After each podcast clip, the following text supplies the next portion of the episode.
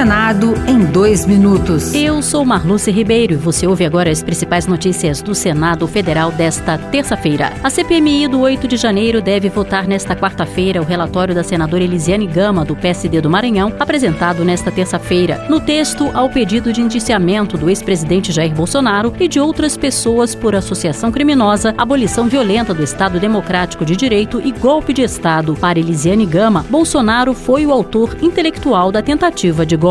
A democracia brasileira foi atacada, massas foram manipuladas com discurso de ódio, milicianos digitais foram empregados para disseminar o medo, desqualificar adversários e promover ataques ao sistema eleitoral. Forças de segurança foram cooptadas, tentou-se corromper, obstruir e anular as eleições. Um golpe de Estado foi ensaiado. Já a oposição apresentou votos em separado, apontando a omissão de integrantes e ex-integrantes do governo atual.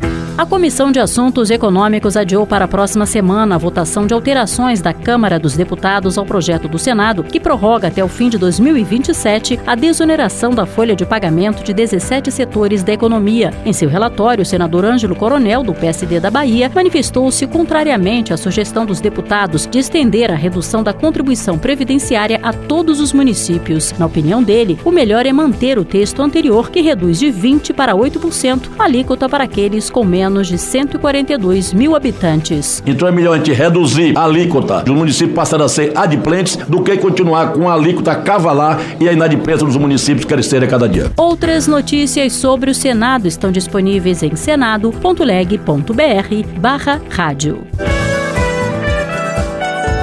Senado em dois minutos. Uma produção Rádio Senado.